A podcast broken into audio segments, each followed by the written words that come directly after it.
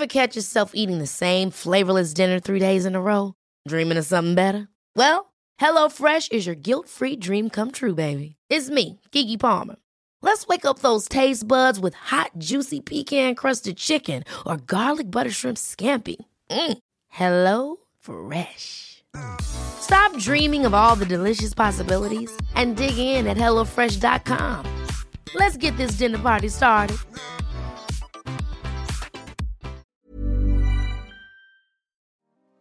En el episodio de hoy vamos a conocer a Ofelia Pastrana. Ella, entre todo lo que hace día a día, porque tiene millones de profesiones, es una mujer completamente inspiradora. Vamos a conocer su historia, cómo navegó el momento en el que se reconoció como mujer trans, cuáles fueron los retos y aprendizajes que esto le trajo. Además vamos a conocer cómo apoyar la lucha a favor de los derechos humanos para las personas trans. Este episodio es en colaboración con Meta para celebrar el mes del orgullo. Bienvenidos, bienvenidas y bienvenides. Hola, Ofe, ¿cómo estás? Bienvenida. Bien, muy bien. Este, feliz de estar acá. Qué emoción. Bueno, pregunta antes de empezar, ¿cómo te sientes hoy? ¿Cómo estás? Bien, eh, un poco, este, nada, pues hay un poquito de cansancio y fatiga de junio, no porque junio me moleste, sino porque pasan muchas cosas en junio. Siento que necesitamos un junio 2.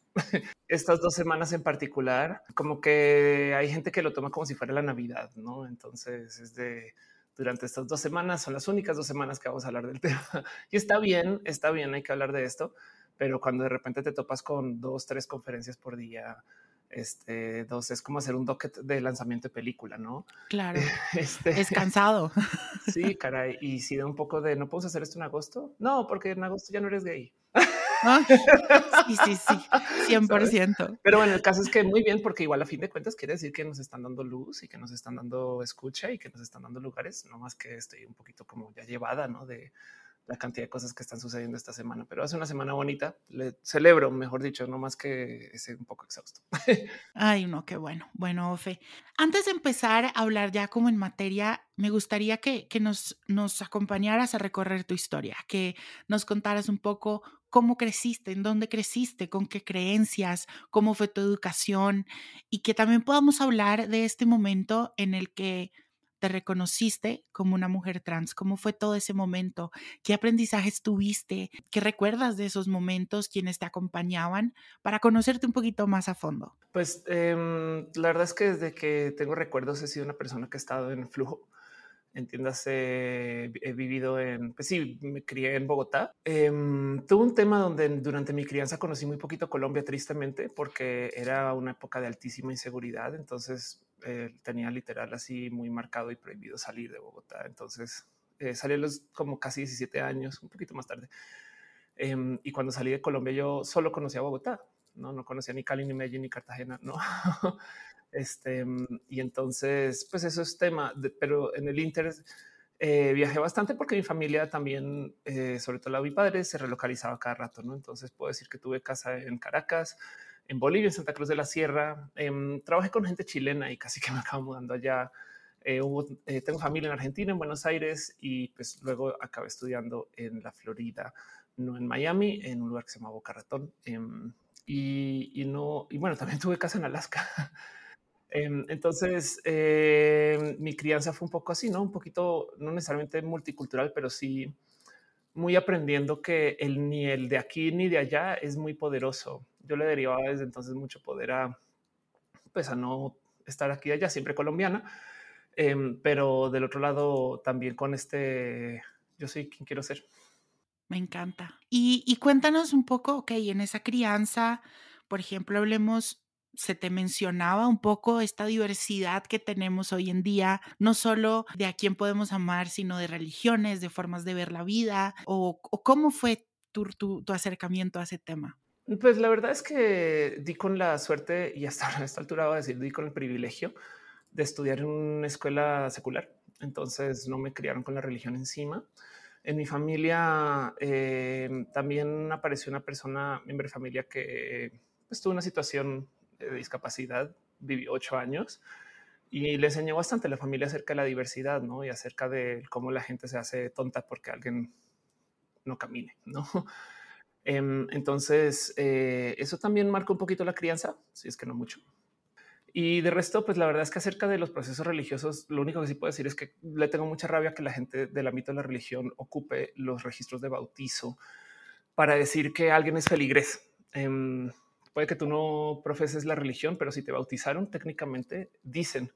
Y eso es lo que usan para luego argumentar a la hora de eh, pedir consideración gubernamental, ese tema de que hay un buen de procesos religiosos que no pagan impuestos, esas cosas, el motivo por el cual entonces yo ya de adulta apostaté, que es el proceso de ir con la iglesia y decir que te borren tu bautizo y lo eliminen de sus registros. Y, pues, pero eso ya esa parte, ¿no? O sea, en mi crianza no, no fue tema. Ofe, y mm, hablando ya un poco de, tu, de, ese momento en el que te reconoces como mujer trans, ¿Qué nos puedes compartir de ese momento? ¿Qué te acuerdas? ¿Cómo fue? ¿Qué miedos tenías? ¿Qué preguntas te hacías? ¿Quién te acompañaba? ¿No? Y creo que, que, que también creo que estos procesos en cierta forma a veces o los romantizamos mucho o los, o los volvemos una película de terror, ¿no? Entonces, me gustaría que pudiéramos poner el, el, tu proceso tal cual fue, ¿no? Que es una historia más en la que muchas personas que nos están escuchando se pueden encontrar y pueden aprender también de él. Claro. La verdad es que quien lo vuelve una película de terror es la gente que nos rodea. Tú estás encontrando tu felicidad y quien te rodea te dice no, no. Y entonces aquí estás celebrando la vida y viene la gente a hacer una locura, no como que eh, si da a veces ganas de decirles ya supérenlo. Pero el punto es que mm, em, no, en, últimas, yo de nuevo di con mucha fortuna, mi familia me apoyaba mucho, este, han estado ahí para mí. Cuando descubrí lo mío, tuve una transición veloz, este, me gusta decir, eh, porque en que yo descubrí lo mío, al otro día fui a la oficina, que de paso también es que privilegio, ¿no? Pero era mi oficina. Entonces yo le dije a mis empleados, miren, si no les gusta tener una jefa trans, se pueden ir, ¿no? que es el inverso de la historia estándar de me van a sacar de la oficina, ¿no? Em, y entonces em, eso sucedió y mi familia me ha acompañado bastante. De hecho, agradezco mucho que eh, su apoyo haya estado ahí. Lo único que sí tengo así como atrapado en el corazón de que lástima es que yo me enteré de esto a los 28. Yo creciendo siempre tuve temas con mi cuerpo, con muchas personas y a los 28 por un tema así como de accidente, no de un momento como que de repente me percaté, ah, claro, es que es un tema de género. De haber sabido esto a los 14 lo hubiera hecho a los 14, pero como no había información. ¿Puedes ahondar un poco más como en qué, qué eran esos problemas con tu cuerpo? ¿Qué, ¿Qué pasaba ahí? Ah, no, no más que estaba en descontento con mi cuerpo, como muchas personas. Em, pero a mí me enseñaron que la salud es belleza, entonces yo hacía mucho ejercicio y no más nunca encontraba la alegría. Entonces seguías ejercitando más, básicamente. Em, pero, pero luego todavía, no como que me iba al espejo y decía es que nada cuaja, nada, no, o sea, no, no sé para dónde va esto. Sí, un poco como esta idea que tenemos que nos dicen, bueno, la belleza o el, el, no sé, el ideal de amor propio es un sitio al que vas a llegar y realmente cuando supuestamente llegas, no te sientes conforme, ¿no? Y quieres más y quieres más y quieres más. No, y además te lo venden con ideales de belleza que son imposibles, ¿no? O sea, la gordofobia, literal, te dicen que el motivo por el cual tienes que ir al gimnasio es para perder peso. Em, que es la verdad, o sea, en el caso que, o sea, te dicen que el motivo por el que tienes que hacer ejercicio es para combatir el peso. Imagínate eso, ¿no? Eh, la verdad es que tú, eh, em, tú puedes ser una persona saludable en cualquier tamaño. Y entonces em, todo eso estaba taladrado en la cabeza y hubo que hacer mucha construcción. Pero el tema es que por más que le persiguiera por los caminos que el sistema eh, hegemónico decía que se deben de perseguir, no, no encontraba esa alegría. Y ya a los 28 años tuvo un momento de Claro, no, porque se requiere de tener una mente abierta pensar, ah, es que es que lo mío es un tema de que soy mujer. Em, y, si no te lo enseñan, no está ahí. Entonces yo de hecho por eso soy como muy abierta en mis temas, aparte de pues que también, o sea, ¿por qué no? Pero mm, no quisiera que nadie llegara hasta los 28 y descubra que se puede transicionar. No, si a mí me lo hubieran dicho de chiqui, lo hubiera perseguido de chiqui, es un hecho. Em, y ya, eh, de hecho, pues luego he descubierto un sinfín de cosas que de peque para mí eran como no quiero pasar por la pubertad, no me gusta mi altura, millones de cosas que están asociadas como asociadas, no? Pero, mm, pero en últimas, pues ya que estamos acá, la verdad es que ha sido la mejor decisión que he tomado. Em, me he enseñado de todo. Para mí es un privilegio ser una mujer y dos veces el privilegio ser una mujer transgénero. Y entonces em, me he gozado mucho eso desde entonces. La verdad es que me liberó para millones de cosas que pues ya estaban ahí, pero no, no me da permisos para tocar reorganizar la vida un poquito. Pero así con todos los cambios, es que ser transnacional también es muy similar a ser transgénero. Sí, no, yo transición en México. México es un gran lugar para transicionar por algunos motivos. A la par también es el lugar más peligroso para ser mujer transgénero del mundo. Bueno, segundo, ¿no? Em, pero por ejemplo, la Ciudad de México tiene un programa que, que te paga la transición, ¿no? que se llama la Clínica Condesa. Eh, psicólogos, psicólogas, eh, procesos hormonales, etc. Y por consecuencia, no necesariamente yo ocupo estos programas hoy, pero em, hay mucha gente que tiene apoyo que pues que te das cuenta que mucha gente trans también no es el único lugar, no? Eh, o sea, Colombia, por ejemplo, también da espacios muy bienvenidos porque hay unas esquinas queer, muy queer, muy bonitas. Pero mm, el punto es que mm, pues yo llegué a México por ser serendipia y estando acá fue que transicioné también por ser serendipia, porque aquí fue donde me enteré. Pero, pero de resto, mm, este, eso yo lo veo igual que justo estando en México. Acá rato me pregunta que si soy mexicano colombiana y es de pues yo decido, esa es mi identidad. Lo mismo, eres hombre, eres mujer, pues yo decido, esa es mi identidad. Y Ofe, y qué cuéntanos algunos aprendizajes que tuviste tú en este, en este proceso? ¿Qué aprendiste? Eh, por ejemplo, me gustaría que habláramos mucho si la idea del ser mujer que tú tenías antes de transicionar se modificó ya después de tu transición. ¿Qué, ¿Qué empezó a significar el ser mujer para ti? La verdad es que sí causa mucho shock el momento que te topas lo fuerte que es el privilegio patriarcal. Em, nunca me consideré una persona inscrita en eso, aunque claramente lo vivía por este osmosis, como me gusta decir. Pero sí, sí es verdad que la sociedad se tilda para abrirle la puerta eh, a toda aquella persona que esté entre la hegemonía patriarcal, porque si eres un hombre afeminado, olvídalo. Em, y entonces em, romper con eso fue escuchar historias que hasta me asombra que yo no escuchaba de peque. Como que luego me da un poco de no conozco una mujer, me incluyo, que no haya sido víctima de acoso. Em, y entonces da un poco del qué locura que yo llegué hasta casi los 30 sin escuchar esas historias. Y entonces pienso en cuántos hombres cisgénero andan por ahí que piensan que las historias de acoso de las mujeres em, son cuentos.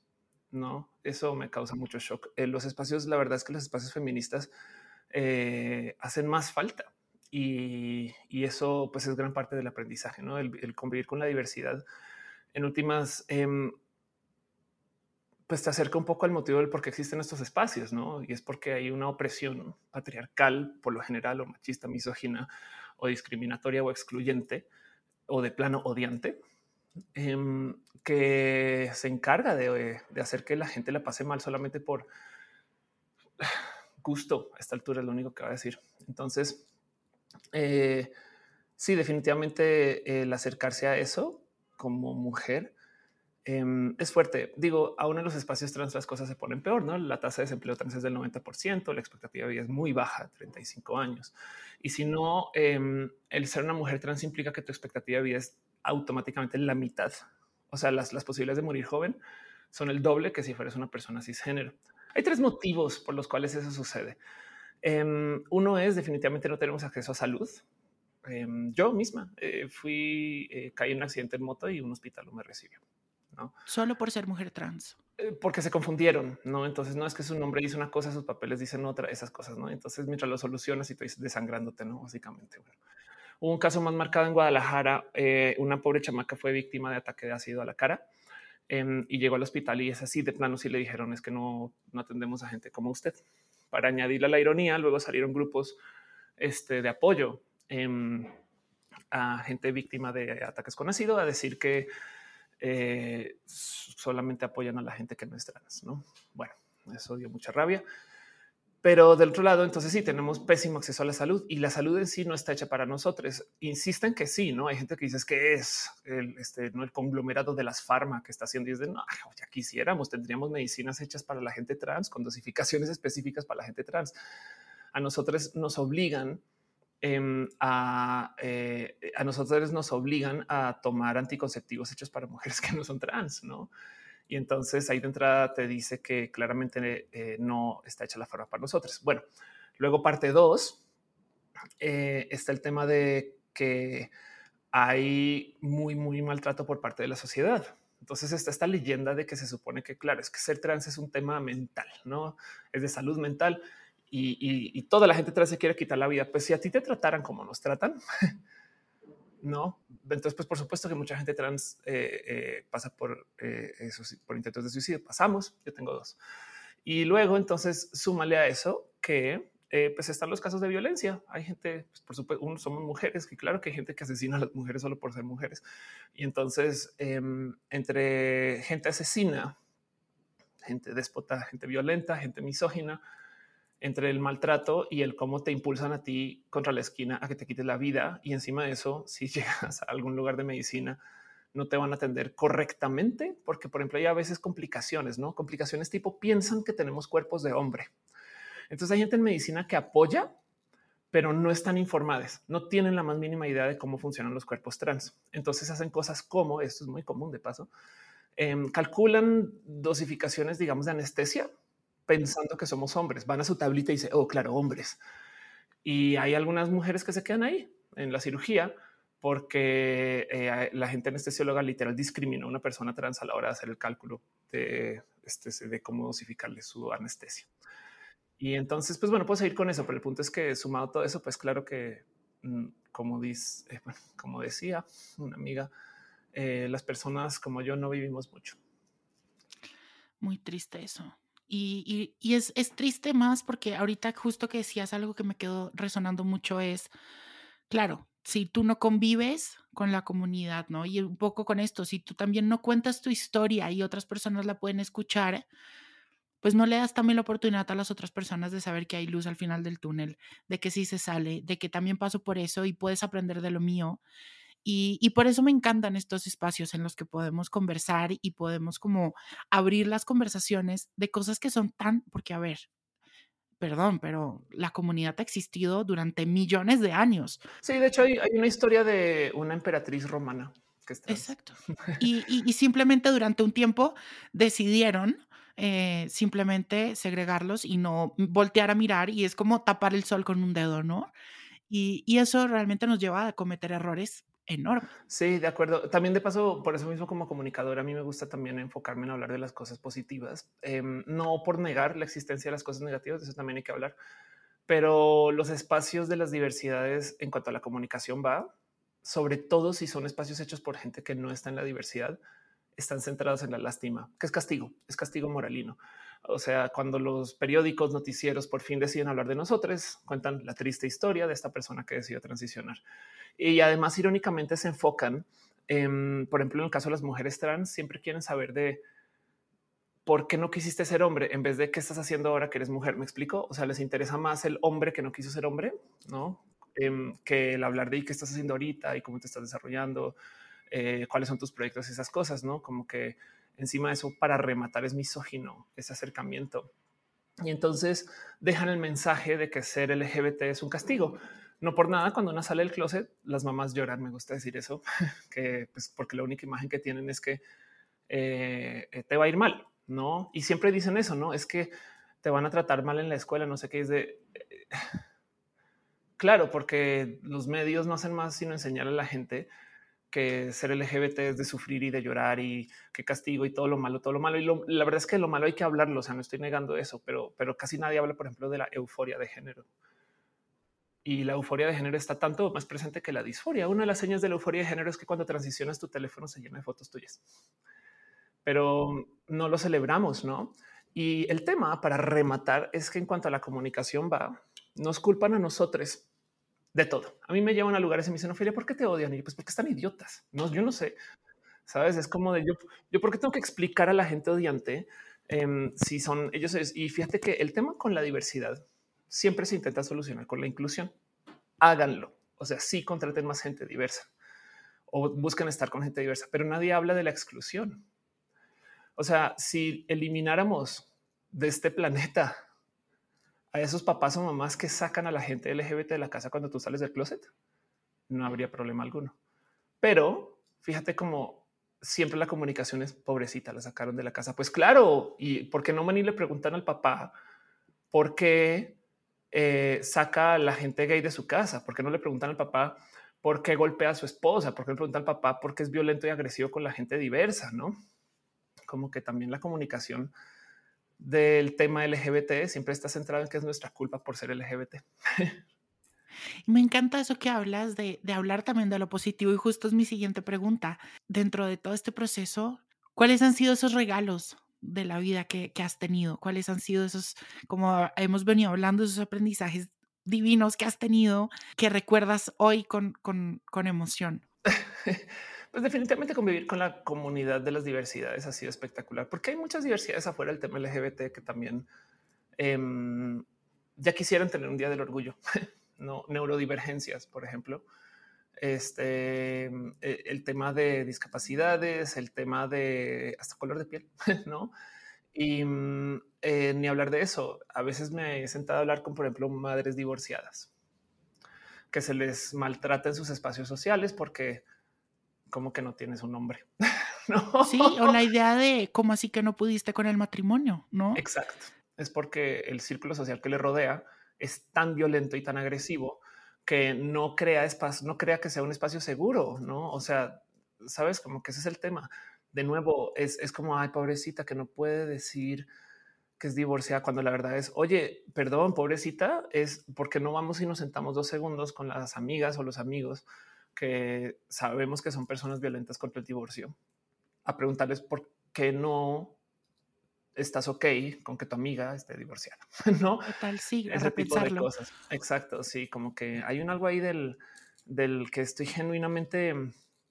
A ver, es que para mí, uno, las estadísticas comprueban que cualquier espacio que adopte la diversidad literal le va mejor. Si es un espacio empresarial, genera más dinero. Las empresas que tienen acercamientos con la diversidad facturan más las películas que tienen procesos de la diversidad facturan más. Eh, si es un espacio este, de alguna índole cultural, todos los espacios que tengan diversidades van a contribuir más ideas.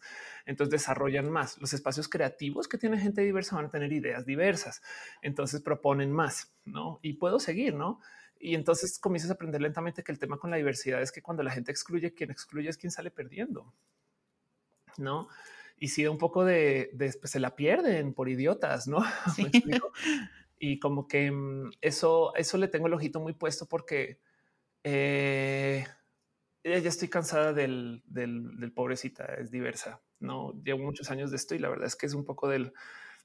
Eso que, que vayan las otras personas y ajusten y se acerquen más al siglo XXI. Total. Yo sueño con el día que When you're ready to pop the question, the last thing you want to do is second guess the ring. At Bluenile.com, you can design a one of a kind ring with the ease and convenience of shopping online. Choose your diamond and setting. When you find the one, you'll get it delivered right to your door. Go to Bluenile.com and use promo code LISTEN to get $50 off your purchase of $500 or more. That's code LISTEN at Bluenile.com for $50 off your purchase. Bluenile.com code LISTEN. There's never been a faster or easier way to start your weight loss journey than with PlushCare. PlushCare accepts most insurance plans and gives you online access to board-certified physicians who can prescribe FDA-approved weight loss medications like Wigovi and Zepbound for those who qualify. Take charge of your health and speak with a board-certified physician about a weight loss plan that's right for you.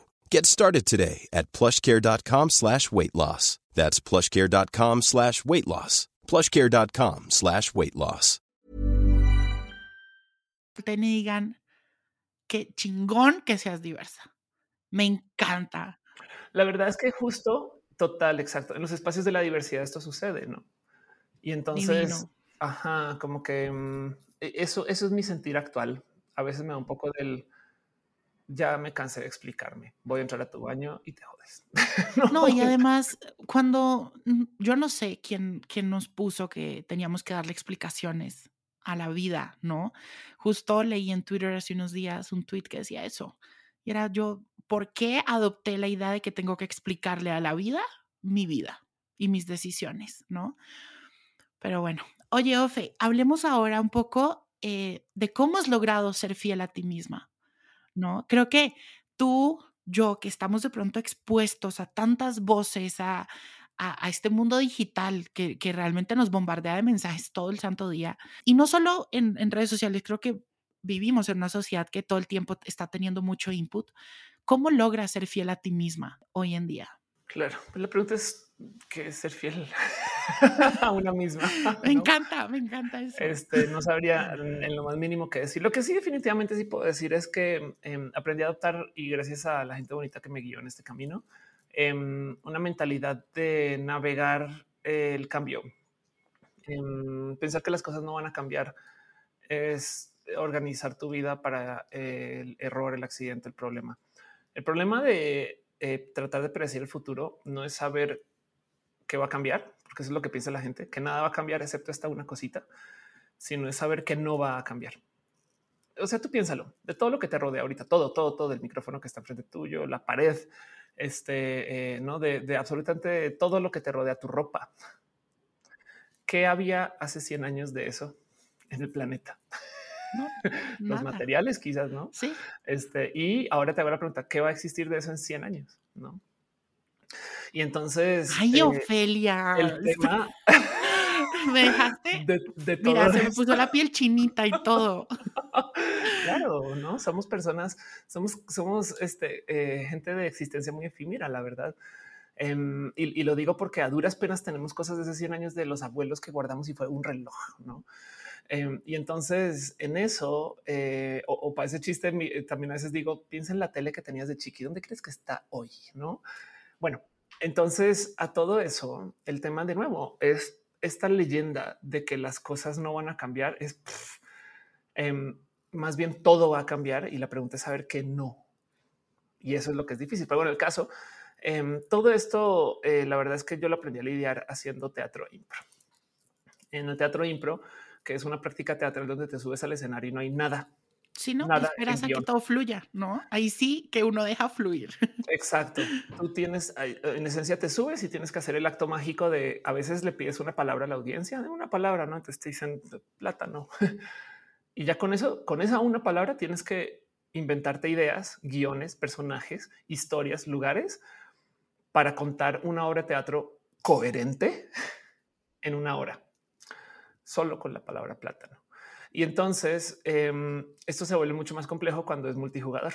Hay otra persona ahí en el escenario. Si yo digo plátano, yo pienso una cosa, mi compañero piensa otra cosa. Y entonces el tema es que no puedes ir a cuchichear y decirle, oye, a ver, a ver, el plátano quiere decir que plantamos plátano y el otro no. Yo estaba pensando en plátano como algo genital, sabes? No sé, como que cada quien tiene una idea diferente.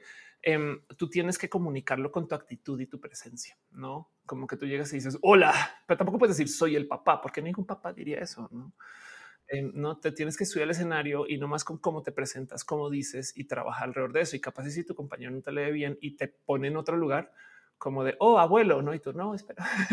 Em, entonces tú tienes que dejar fluir la idea. Bueno, en el caso en la impro, entonces se usa una regla de oro que se llama decir sí y a todo lo que venga en tu camino le dices que sí. El tema es que eso te lleva a descontrol, ¿no? O sea, si tú le dices que sí, absolutamente todo, hay descontrol. Entonces es lo que se dice sí y añado algo.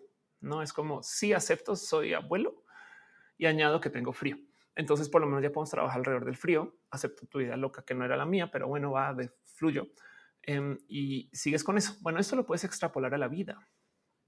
Em, mucha gente entonces me dice, eres hombre, y yo pues el hombre más hermoso, ¿no? Este, no hay insulto en eso, que, te digo, es, bien chistoso porque hay gente que me dice, sí, tú no deberías de ir a este evento porque eres hombre. Y yo, ahora no sabía que esto es un evento feminista donde los hombres no son permitidos, ¿no? Sabes, como que em, em, no, no soy hombre. Este eh, eh, y, y, a mí me queda muy claro en mi corazón dónde estoy. Pero el tema es que eh, con esto del CE se puede fluir muy hermosamente. Y entonces eso ayuda a que todo lo que venga en tu camino em, se pueda manejar con la máxima cantidad de verdad posible. Y creería que eso quizás es, es, el ser fiel a una misma. Yo para compartirte también pienso lo mismo, porque si hoy fuera fiel al Juan José de hace 10 años, pues creo que ninguna de las decisiones que tomaría irían como en coherencia con lo que quiero hoy, ¿no? Entonces sí, 100% eh, pienso esto, somos seres cambiantes y que todos los días tenemos que estar como súper conectados y conectadas y conectadas con nosotros porque realmente cambiamos, ¿no? Y, mm, pero algo que yo he hecho y una práctica, tú me dirás si estás de acuerdo, si te gusta o no, es estar conectado mucho con mi paz interior, ¿no? Todas las decisiones que tome, todos los sís que doy, todos los nos que doy, que realmente me generen paz. Si hay algo, un sí que dije, un no que dije, me está generando como intranquilidad, ahí no estoy siendo fiel conmigo, no estoy llevando la, fiesta, el evento, el tema eh, de la mejor manera, ¿no? Sí, claro. Bueno, y a fin de cuentas también el tema es que cuando convives con una diversidad, em, aprendes a soltar de todos los que dirán y pobrecitas personas que eh, no lo han hecho. La verdad es que a veces me da un poquito del, ay, qué ternura, no te quieres poner ese suéter color rosa porque te da miedo a tus amigos, ¿sabes? Y es como, bueno, algún día lo superarás, ¿no? Como que yo también digo, mira, si te dijera este, todo lo que aprendes cuando tú ya te adueñas de tus decisiones y puedes vivir con donde sea y como sea, con lo que sea, ¿no? Como que también del otro lado es un, eh, pobrecitas personas que piensan que son libres porque llevan su jaula de paseo a todos lados, ¿no? Em, y, y, entonces ahí es que dices, pues qué bonito es una persona en la diversidad donde aprendes, ¿no? Aprendes a, a no tenerle miedo a, no, o sea, luego los límites de la diversidad son dos, dos. Em, tiene que existir consenso en todo, ¿no? Por eso es que, porque hay gente que dice, es que ahora los mayores que le atraen menores son, y es de, ahí no hay consenso, por consecuencia no es parte de la diversidad. Y el otro límite es que lo único que no se tolera es la intolerancia, ¿no? Porque la gente piensa que es LGBT versus hetero y es de no, con todo perdón, pero la marcha LGBT incluye a mucha gente hetero, un hombre trans y una mujer trans son hetero, gente aliadas pueden ser hetero, una pareja de personas bisexuales puede ser hetero, una, pareja de personas intersexuales puede ser hetero. Em, y puedo seguir, ¿no? Em, entonces no es LGBT versus hetero, es diversidad contra intolerancia.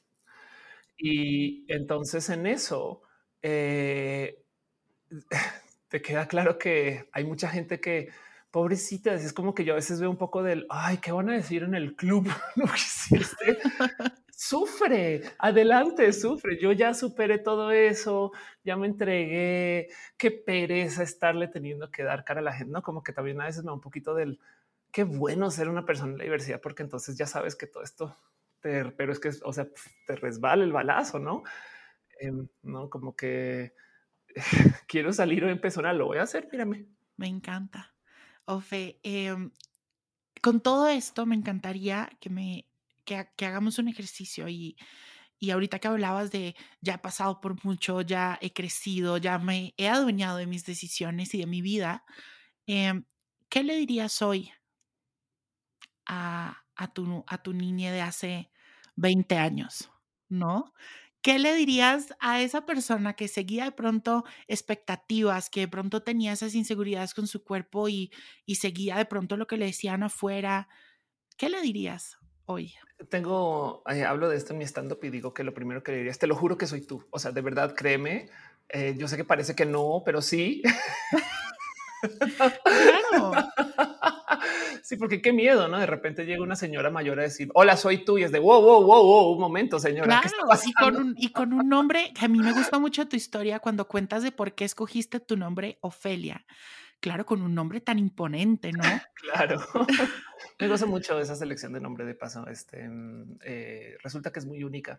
No hay tanta gente Ofelia en el mundo. Sí hay. Yo no, conozco, te lo, te lo digo así, yo no conozco a nadie, a ti y ya suele ser, sabes que me he topado y, me, me, parece una situación hermosa. en abuelas, hay muchas abuelas Ofelia por ahí. claro, mucha sabiduría. Es un nombre, es un nombre como de mucha sabiduría, como de mucho saber. Todo eso solo con decir el nombre imagina, ¿no? Entonces creo que me fue bien. Ahora, no te voy a mentir, parte del motivo por el cual elegí el nombre, bueno, ni pena me da, solamente me siento un poco de ese ridículo, pero pues de esto vivo, entonces ni modo, es porque la arroba también estaba disponible. Ok. O sea, ¿no? Válido. Validísimo.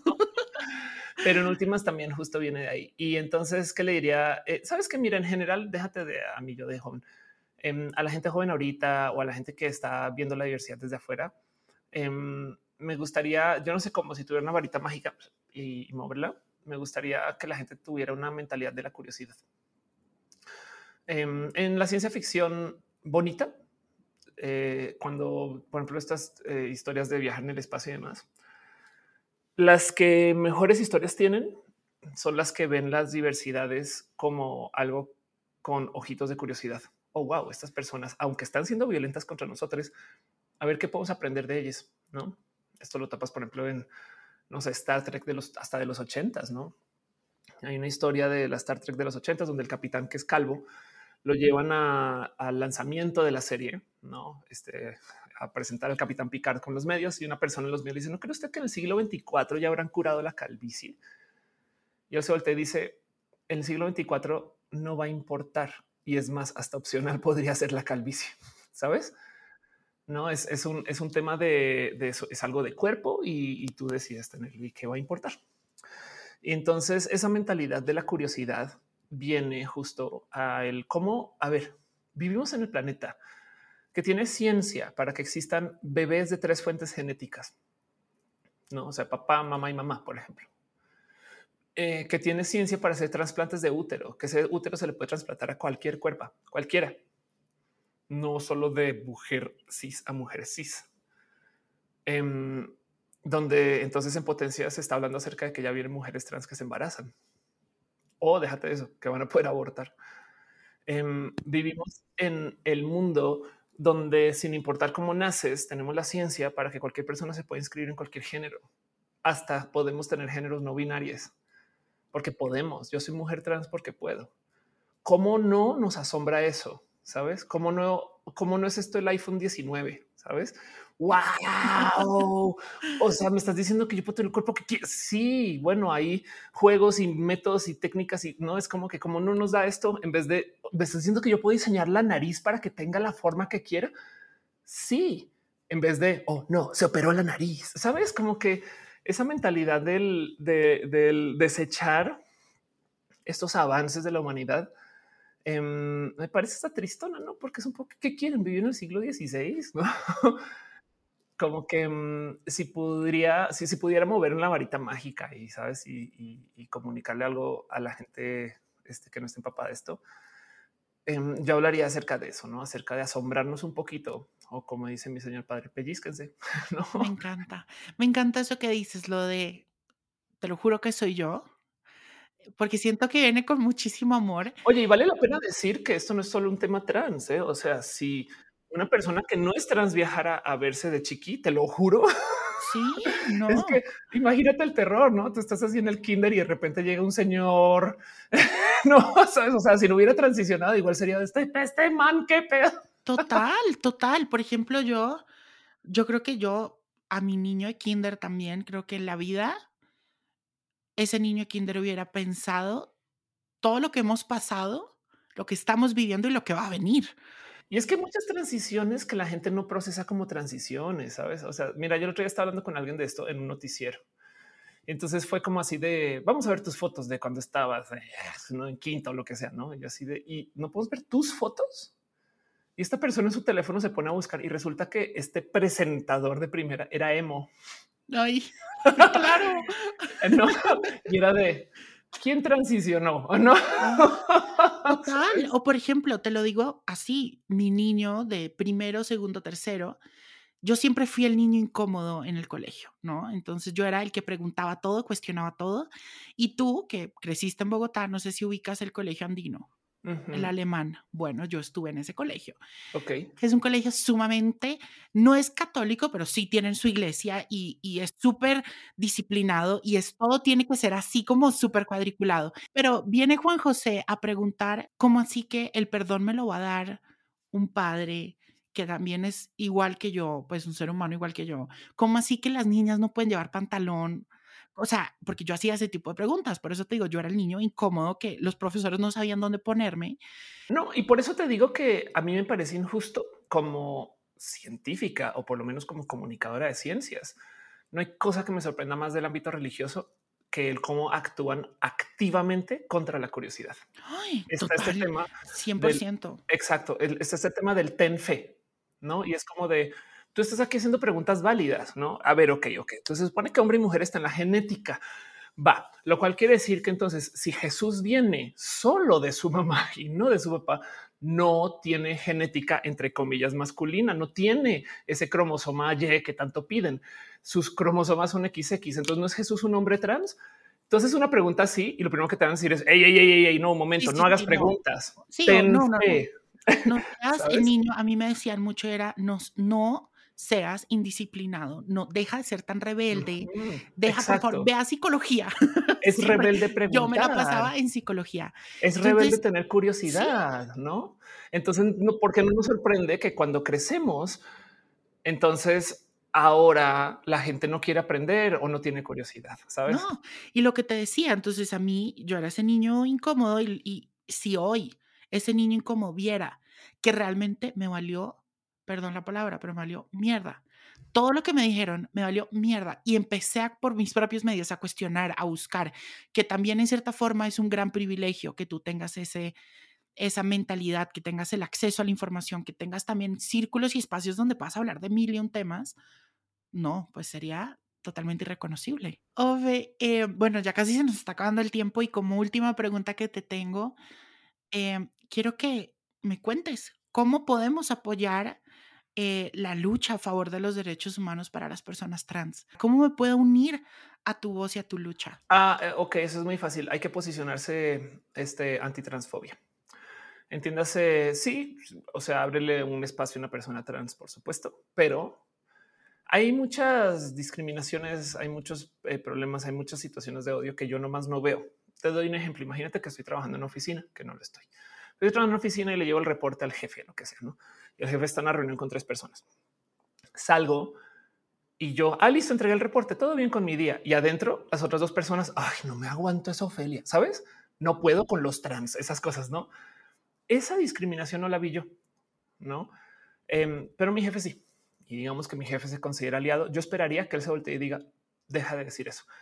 Em, lo mismo pido de la gente aliada, en vez de, o sea, no, no en vez de, ayuden a la gente trans en donde se pueda, sí, pero por favor, rompan el pacto y díganle a sus amigos cercanos o hasta lejanos o lejanas que por favor no sean personas transfóbicas, ¿no? Em, si ustedes ponen una bandera en la casa y alguien les dice, ¿por qué pones eso? Pues defiéndanos, ¿no? Este, eh, eh, por favor, posiciones en contra de la gente que es abiertamente odiante, porque em, la gente suele escuchar a quien considera a sus pares en los procesos de odio. Una historia de un programador que escribió un bot en Twitter que le responde a la gente racista. Entonces alguien pone un comentario racista. Esto le decía, oye, no sé racista. no.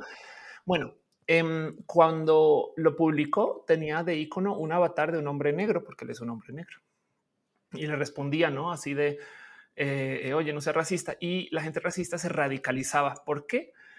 Si tú, como persona de la minoría que está haciendo, imagínate, si tú, como niño bulleado, salgámonos del tema del ejercicio con niño bulleado, le respondes al bully, eso es lo que quiere. El bully quiere que tú digas, me pegas, me pegas, ¿no? Y entonces se pone más violento. Em, lo que se necesita es que un amigo del bully le diga, ya, ya, te estás pasando de lanza, ¿no? Em, entonces este personaje descubrió que con un avatar de un hombre negro radicalizaba más a la gente, o sea, los hacía más racistas. Entonces, un momento de qué hago con esto. Entonces, un día decidió cambiar su avatar al de nombre blanco. Automáticamente le comenzaron a escuchar. Automáticamente comenzaron a decir, ay, tienes la razón. Imagínate eso.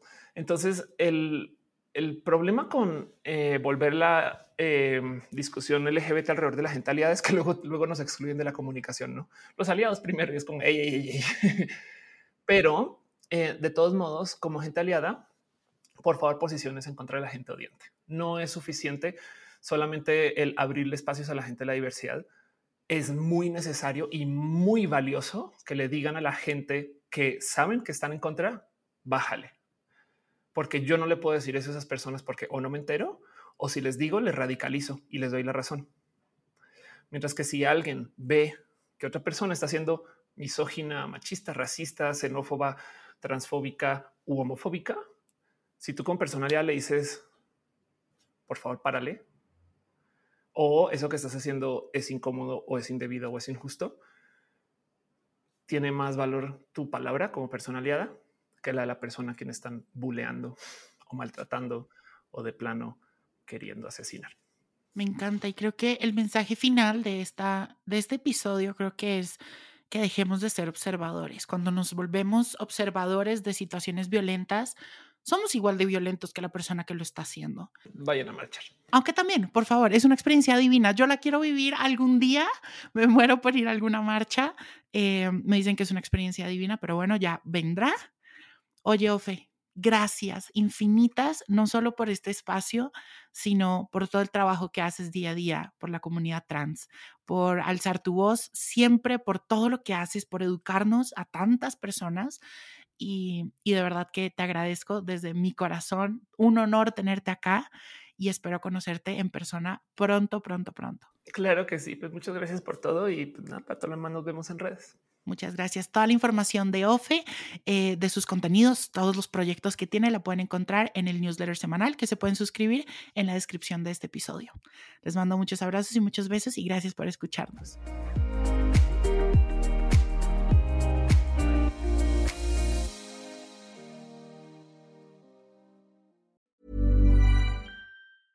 Ever catch yourself eating the same flavorless dinner three days in a row? Dreaming of something better? Well, HelloFresh is your guilt-free dream come true, baby. It's me, Kiki Palmer. Let's wake up those taste buds with hot, juicy pecan-crusted chicken or garlic butter shrimp scampi. Mm. Hello Fresh. Stop dreaming of all the delicious possibilities and dig in at HelloFresh.com. Let's get this dinner party started.